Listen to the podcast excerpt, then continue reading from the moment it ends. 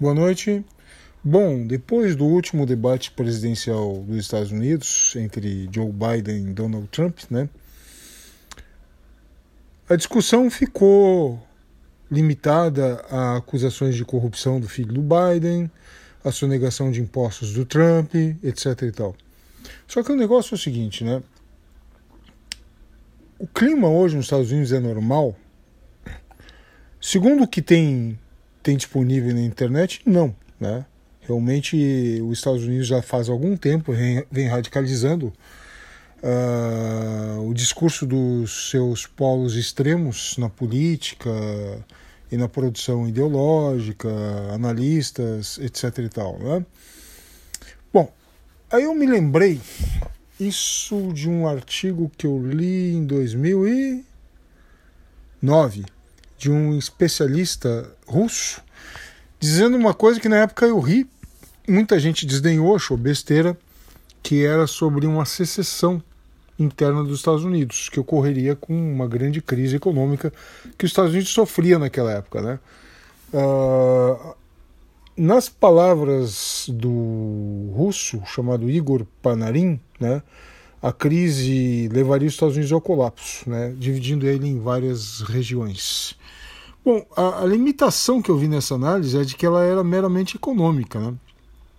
ele dizia que nada daria segurança ao dólar, que as dívidas dos americanos elas estavam crescendo assustadoramente, que em 1998, quando ele fez a, a previsão dele pela primeira vez, elas já eram de mais de 2 trilhões de dólares e agora, agora quer dizer 2009, elas ultrapassavam 11 trilhões de dólares, que era uma pirâmide sem fim, né?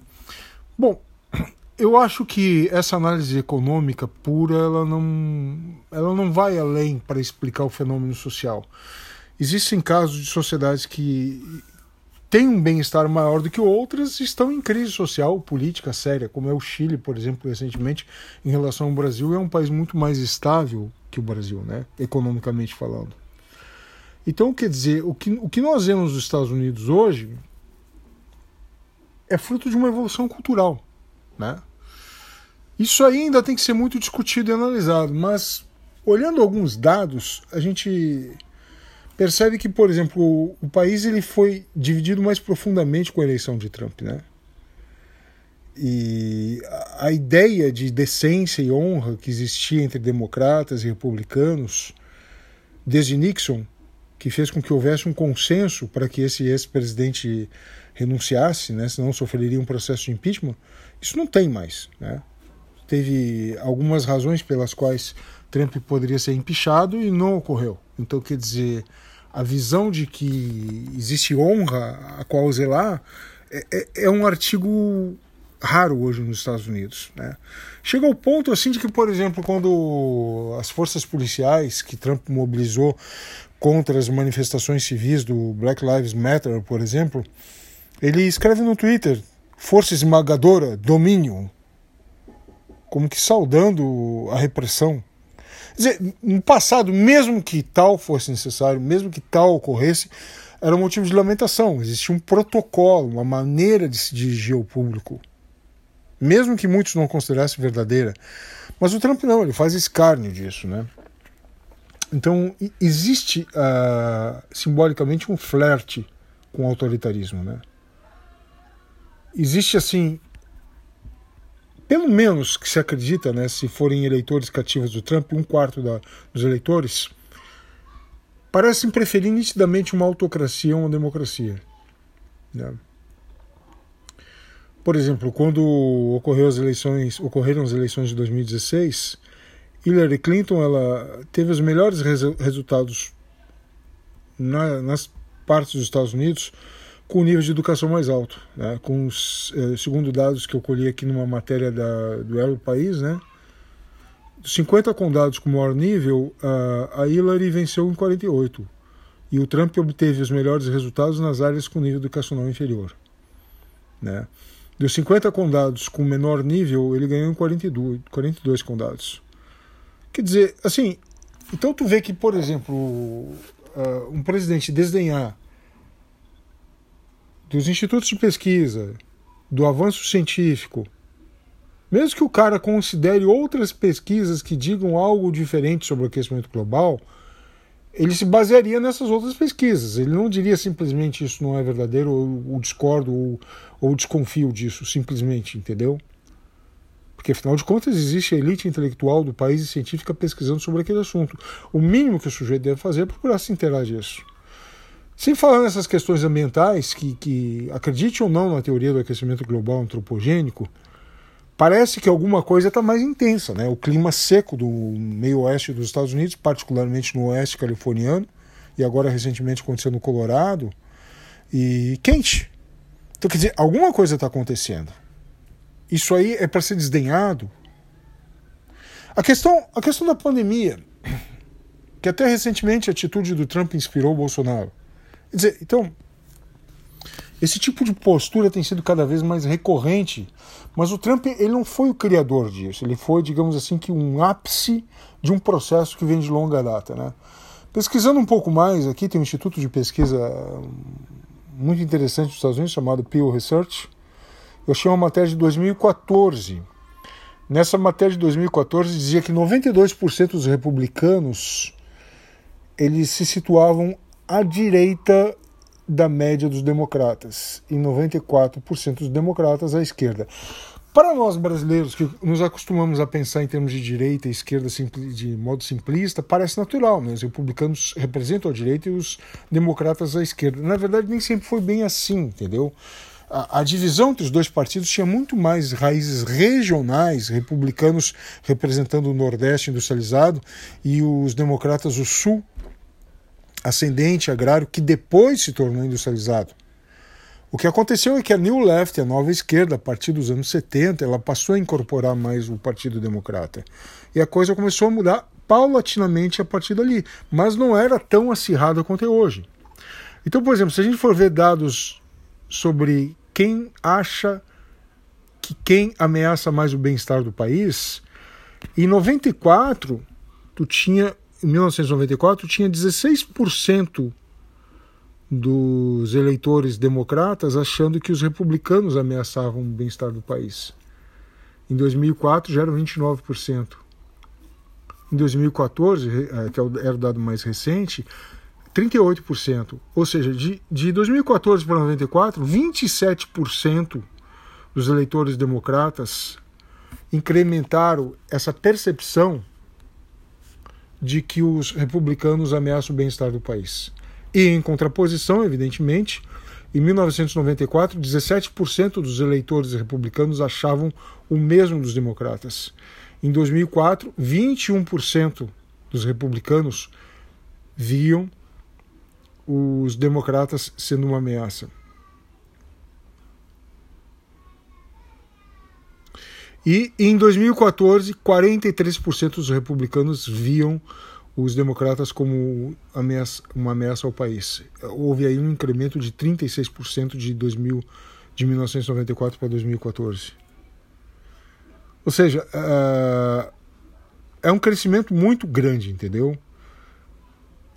A, a maior parte daqueles que se situam no centro, que misturam ideias, que misturam uh, princípios, que consideram coisas boas e coisas ruins em ambos os lados do espectro político, esse aí tem sido uma voz cada vez mais opaca e não, não ouvida.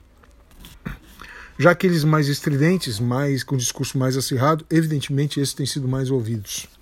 Então, quer dizer, a polarização ela, ela é alimentada, retroalimentada pela mídia, que gosta de escândalos. Né? Não é conspiração isso, é apenas porque é a tendência de procurar mais confusão para conseguir mais audiência. Né? Então, em 1994, nós tínhamos 49% da população com uma visão mista. 18% uma visão predominantemente liberal, liberal no caso aqui é de esquerda americana, né, liberal dos costumes, e 23% predominantemente conservador, ou seja, mais à direita. Uh, apenas 3% eram mais extremistas do ponto de vista da esquerda e 7% mais extremistas do ponto de vista da direita. Em 2004, esses extremos de esquerda aumentaram para 8% e caíram de 7% para 3% da direita. Né? ainda nós tínhamos um predomínio dos moderados, com quase 50% do, do eleitorado, né? mantendo aí uma média de 49%. Em 2014, os 49% moderados caem para 39%. E os predominantemente à esquerda subiram, uh, ficaram sa saíram de 25, foram para 22, e os predominantemente de direita saíram de 15 e aumentaram um pouco para 18. Mas os extremos saíram de 8% à esquerda para 12% e de 3% à direita para 9%. Ou seja, justamente o meio dessa pirâmide né, de tendência política, ela diminuiu e os extremos subiram. Quer dizer, ficou menos piramidal e mais achatada, né, com os extremos crescendo. E em 1994, nós tínhamos 64% dos republicanos com ideias à direita em relação aos democratas. Hoje em dia são 92%. Hoje em dia quer dizer 2014 para cá. Ah, mas não é normal os republicanos serem mais à direita que os democratas? Sim, mas havia um grupo mediano que misturava ideias, que tinha sua filiação aos republicanos ou aos democratas mais por questões regionais, entendeu? E talvez por um pouquinho de predomínio de cada ideia, de cada grupo de ideias. O que aconteceu é que essas ideias mistas e moderadas, uh, misturadas de princípios diferentes, elas foram perdendo espaço. E é o caso aqui dos republicanos que passaram 94 de 64% à direita dos democratas para 92%. E evidentemente que os democratas também fizeram seu percurso de 70% à esquerda dos republicanos em 94 para 94% à esquerda dos republicanos em 2014. Quer dizer, crescimento dos extremos. E isso, assim, não é só uma questão de ideia, de postura, de visão de mundo. É, é, é de costume, de hábito, de prática diária. Por exemplo, aquele, até o tipo de habitação e moradia e bairro acaba se segmentando. Aqueles que são extremistas, ou seja, mais à extrema esquerda, os consistentemente liberals, né? Eles preferem basicamente ca casas menores e mais próximas umas das outras, das escolas, das lojas, dos restaurantes, ou seja, habitações onde dê para ir a pé, fazer basicamente tudo. 77% preferem esse tipo de residência. E apenas 21% desses consistentemente liberals, né, os mais à esquerda, preferem casas maiores, uh, distantes uh, dos restaurantes, com condomínios mais exclusivos. Né? Bom, isso vai melhorando um pouquinho na medida que nós nos aproximamos do centro, né, com 51% aí do uh, preferindo casas mais largas, 47% casas menores e mais próximas umas das outras, as pessoas que têm ideologia mais misturada, que são mais moderados. Na medida que nós vamos mais para a direita, aqueles que são mais extremistas de direita, os que são consistentemente de modo conserva, conservadores de modo mais consistente, 75% deles preferem justamente casas maiores e mais afastadas umas das outras e distantes dos serviços básicos. 75% dos de extrema direita preferem casas maiores e mais afastadas. Vejam a contraposição àqueles que são de extrema esquerda que preferem viver mais aglutinados. 77% que eu falei lá no início. Ou seja, isso caracteriza bairros diferentes, habitações diferentes.